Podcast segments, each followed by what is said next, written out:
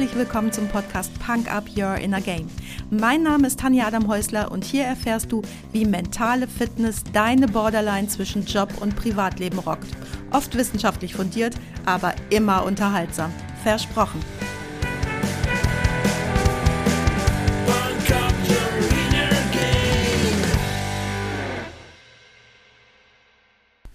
Hallo, schön, dass du heute da bist und mich mit in dein Ohr nimmst, beziehungsweise uns mit in dein Ohr nimmst. Denn wir sind heute zwei. Wir sind heute zwei. Ich bin ja immer viele, wie du behauptest. Aber sag doch mal, wer bist denn du überhaupt? Also mein Name ist Martin und du sagst immer, ich bin dein Mann. Du bist mein Mann, genau. Wir sind nicht verheiratet, aber ich ähm, weigere mich zu sagen, mein Lebensabschnittsgefährte, mein Lebenspartner, mein Freund. Ja, Abschnittsgefährte wäre ja schon äh, extrem derogativ, da würde ich mir anfangen, Gedanken zu machen. Das stimmt nicht, weil wir sind erst seit sechs Jahren wieder zusammen. Wir waren zu Abi-Zeiten schon mal zusammen, aber seit sechs Jahren wieder zusammen. Und dann bist du halt der Typ für den letzten Abschnitt. also, für die guten Abschnitte. für die guten Abschnitte, genau. Und warum, warum bist du heute mit dem Podcast? Als Lückenbüßer. Als Lückenbüßer. Und ähm, genau, ich wollte heute toll vorbereitet meinen Podcast einsprechen. Und Aber ich habe Tanja die Vorbereitung versaut. Weil ich gesagt habe, komm, ist Solar Decathlon in Wuppertal, ist der letzte Tag, wir wollten das sehen, wir müssen dahin. Versaut würde ich nicht sagen, aber ich musste mit dahin. Na, ich habe dir zumindest die Zeit für die Vorbereitung genommen. Genau. Äh, willst du kurz was zu Solar Decathlon sagen? War ganz spannend, ne? Also super spannend, dass da Studentengruppen aus ganz Europa im europäischen Solar Decathlon kleine Häuser aufgebaut haben, die sich mit dem Thema Energiewende und Nachhaltigkeit beschäftigen. Ähm, kleine Anmerkung von einem guten Freund von mir, der Bauingenieur ist. Ähm, die Häuser blieben da teilweise nur drei Wochen stehen. Das ist mit Nachhaltigkeit dann schon schwierig. Die gute Nachricht an der Stelle, diese Häuser, die nicht hier in Wuppertal stehen, bleiben werden an anderer Stelle wieder aufgebaut und dienen dort äh, zur weiteren Inspiration. Und ja, muss mal gucken genau, müssen wir gucken. Auf jeden Fall waren wir da, haben uns das angeguckt, ein paar Anregungen geholt. Weil wir gerne was sehen wollten zum Thema ähm, Bauen im Bestand. Wie kann man Nachhaltigkeit äh, in die Gebäudehüllen reinbringen? Die uns alle jetzt im Moment umgeben. Wir können ja nicht äh, plötzlich alle neu bauen. Ja, aber uns interessiert auch Neubauen. uns persönlich. Aber wir können ja nicht alle neu bauen, aber. Es gibt Stellen auf dieser Welt, wo ich sehr gerne mit Tanja gemeinsam neu bauen möchte. Es gibt aber auch Stellen auf der Welt, äh, die schon komplett bebaut sind so zum Beispiel auch äh, die besten Plätze an der Costa Blanca in Denia, wo wir viel Zeit gemeinsam verbringen. Ähm, und da stellt man dann fest, dass es eine wunderbare Villa gibt, die aussieht, als ob Jonathan Hart sie Jennifer Hart für den Sommerurlaub geschenkt hat, mit so großen schmiedeeisernen Gittern, äh, einem, einem wunderbaren Pool, einem alten Baumbestand, Blick über die ganze Bucht. Ähm, die Villa liegt im Dornröschenschlaf, ist erst Ende der 70er Jahre das erste Mal bezogen worden, wird dann irgendwann nach Corona für einen Millionenpreis verkauft und du wirst montags morgens geweckt von einem Geräusch, bei dem du weißt, das kann nur ein Betonbrecher sein. Dank, dank, dank, dank, dank, dank, dank, dank, dank, dank, dank. Und du denkst, das können die nicht. Und du nimmst den Hund und gehst die 300 Meter, kommst um die Ecke, siehst den riesigen Baukran und siehst, dass eine Villa nach 30 Jahren Lebensspanne abgerissen wird, weil dieses Grundstück unter Wert bebaut wurde. Und jetzt mal unter uns Pastorentöchtern, das Neue, was drauf gekommen ist, ist noch nicht ganz fertig, aber man sieht es schon. Ähm, es ist größer, aber es ist nicht schöner. Aber es ist ganz anders. Es ist ganz anders, aber nicht innovativ. Nein. Nicht, nicht modern, nachhaltig. nicht nachhaltig. Großer Scheiß aus einer anderen Kultur geprägt und mit viel Geld. Also ich sage euch nur, es hat zehn Tiefgaragenplätze. Das Für hat ein Einfamilienhaus. Den, ja, das hat den naiven Nordeuropäer auf den Gedanken verleitet, dass dort ein Mehrfamilienhaus gebaut wird. Aber es wurde nur ein Haus gebaut für jemanden, der Platz für viele Autos braucht, aber keinen Pool, weil er von diesem Haus wahrscheinlich auf seine Yacht schauen kann, die unten im Hafen liegt. Aber das sind Probleme, die die meisten von uns nicht haben. Und der Solar Decathlon richtet sich an äh, Überleitung verkackt. Nein, wir lassen das drin, denn es ist ja nur der Lückenbüßer. Aber wir lassen den, wenn ich die richtige Folge hochlade, lassen wir es einfach hinten dran laufen als Outtake. An der Stelle ich will gar nicht viel zu Solar Decathlon sagen, aber an der Stelle freut es mich besonders, dass meine Uni, nein Quatsch, ich lebe seit zwei Jahren in Spanien und habe zur Uni Valencia null Beziehung, aber ich fühle mich so sehr verbunden und das ist so sehr meine Heimat geworden. Also meine Uni Valencia hat den ersten Preis im Bereich Innovation geholt. Genau. Freut mich sehr. Traditionellen, lokal verankerten Baustoffen eine ganz neue technische Lösung geschaffen haben, bei der ich jetzt nicht weiß, ob man die bei dem Podcast so breit treten sollte. Nee, machen Denn wir nicht. diese ähm, Fassade aus Keramikbauteilen befindet sich noch in Entwicklung und war tatsächlich eines der spannendsten studentischen Projekte auf dem Campus. Und wenn wir dann mit diesen, was, Kacheln oder wie nennt man das? Kacheln, Fliesen, im Englischen sind es immer Teils, ich weiß nicht, wie die sich unterscheiden. Wenn wir damit dann neu bauen, dann machen wir eine breit getretene Podcast-Folge dazu. Aber In ungefähr Bild. 18 Jahren. Nein, das, das, Ach wird, Gott, wir sind schon fast das, 50. das wird schneller gehen und ähm, vielleicht werden es noch ganz andere Baumaterialien sein. Aber was wir auch festgestellt haben, übereinstimmend und unabhängig voneinander, dass uns ein bisschen die Innovation fehlte. ja, ein bisschen Also schon. Ne? Universitäten heißen ja in Deutschland gerne Forschungs- und Bildungseinrichtungen oder Bildungs- und Forschungseinrichtungen, aber nach der Umstellung auf Bachelor und Master hat man so ein bisschen den Verdacht, dass der Forschungsaspekt abhanden kommt. Also da waren zwei Universitäten richtig gut unterwegs, Valencia und Taiwan. Äh, Und die anderen kerneuropäischen Universitätsteams haben sich durch eine Neugruppierung, einen Remix von Bausteinen ausgezeichnet, bei denen aber jeder einzelne Baustein schon Jahre oder Jahrzehnte auf dem Buckel hat und in serieller industrieller Fertigung einfach aus dem Regal genommen werden konnte.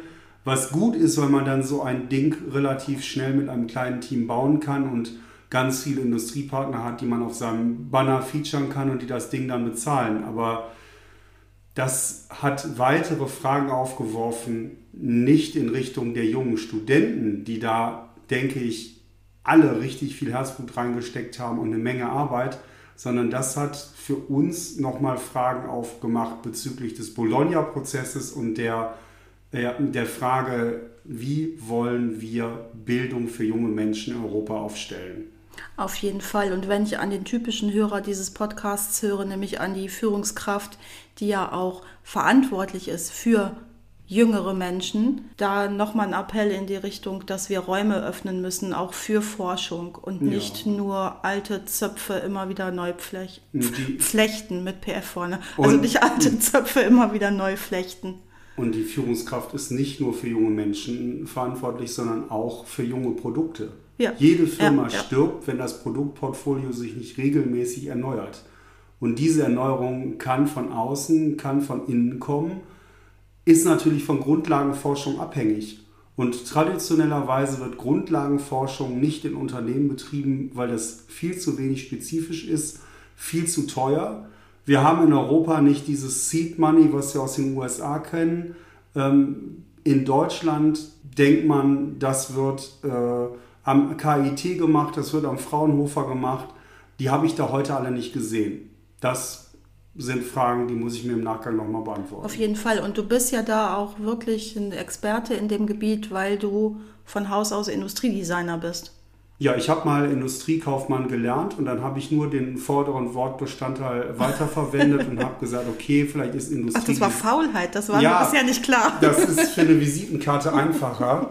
ähm, ich wusste auf jeden Fall, das, was ich machen will, muss einen industriellen Maßstab haben.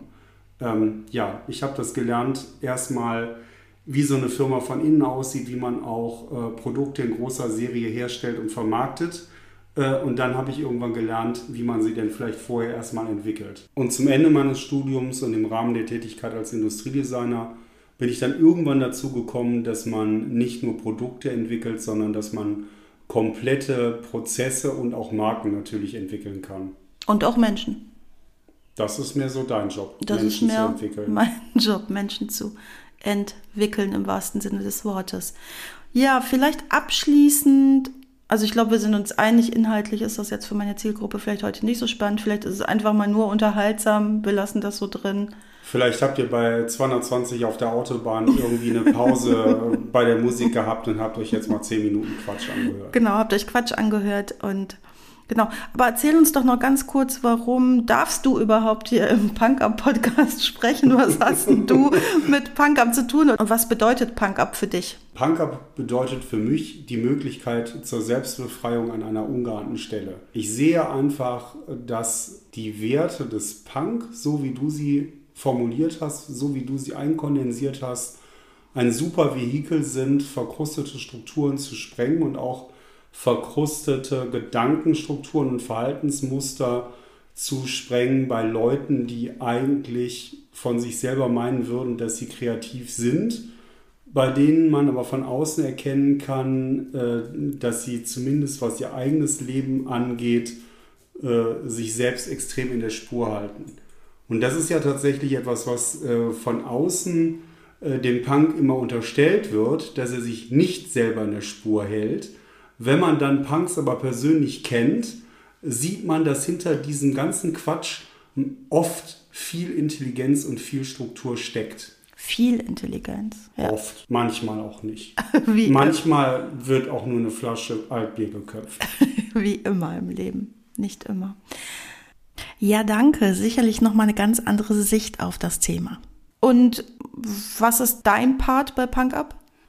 Mein Part bei Punk Up ist, dich zu unterstützen, dich zu bespaßen, dafür zu sorgen, dass du den.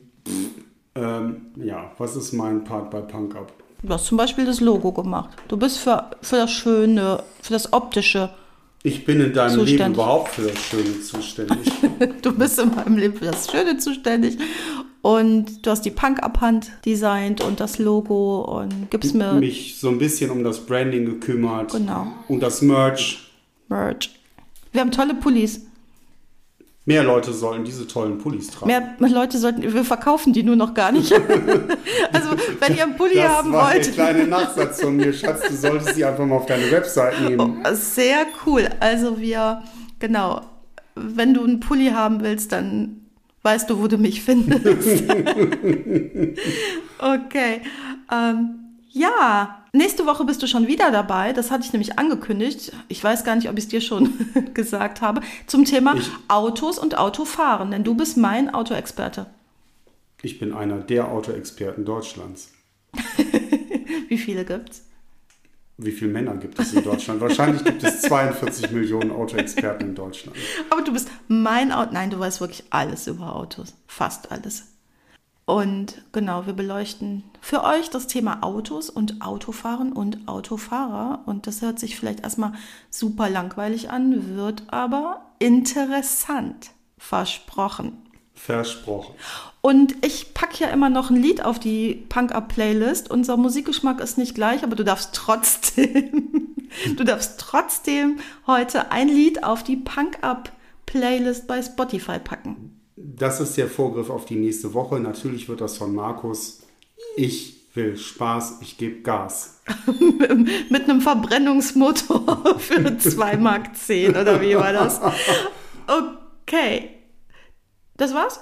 Wir hören uns nächste Ja, Woche. und unser Hund nervt schon, der meldet sich ja auch gerade noch zu Wort. Wir gehen noch kurz auf die Wiese an den Pipibaum und ich danke euch, dass ihr euch den Quatsch angehört habt und hoffe, dass ihr trotzdem nächste Woche reinschaltet.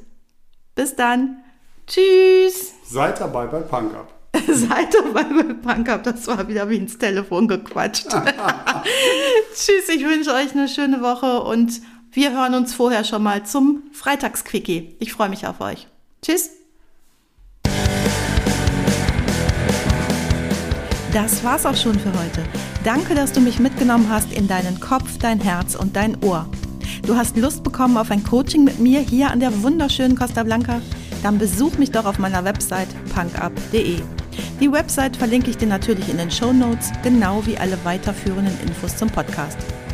So, ich wünsche dir viel Sonne und denk immer daran, Punk up your inner game. Deine Tanja.